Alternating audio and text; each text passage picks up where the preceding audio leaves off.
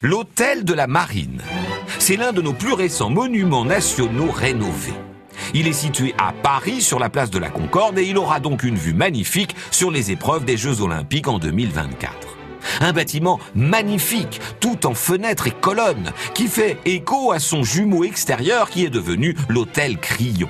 Construit en 1757 par l'architecte Gabriel, le bâtiment était au départ un garde-meuble, celui de la couronne.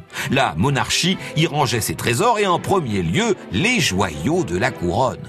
C'est d'ailleurs là, en 1792, qu'entrant par effraction, après avoir grimpé sur le balcon grâce au réverbère, que des cambrioleurs ont fait le casse du siècle en volant les joyaux de la couronne. Des milliers de rubis, de diamants, notamment le régent, le plus gros diamant du monde. On en retrouvera les deux tiers au terme d'une enquête riche en rebondissements.